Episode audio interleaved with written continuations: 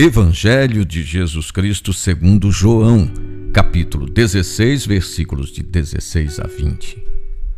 Um pouco de tempo e não mais me vereis, e mais um pouco e me vereis de novo. Alguns dos seus discípulos comentavam: O que significa isto que ele está dizendo? Um pouco de tempo e não mais me vereis, e mais um pouco e me vereis de novo. E eu vou para o Pai. Diziam ainda: O que é esse pouco? Não entendemos o que quer dizer. Jesus entendeu que eles queriam fazer perguntas, então falou: Estás discutindo porque eu disse um pouco de tempo e não me vereis, e mais um pouco e me vereis de novo? Em verdade, em verdade vos digo: chorareis e lamentareis, mas o mundo se alegrará.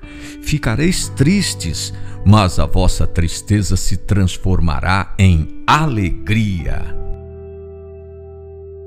Eu vou para junto de meu Pai.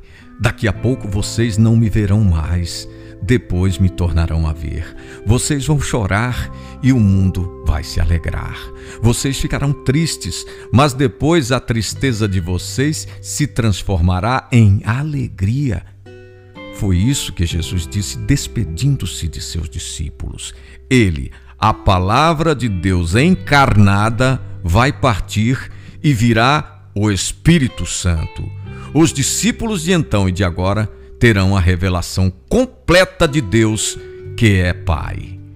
Em última análise, a alegria é o Espírito, presença íntima de Deus na criação e nas criaturas.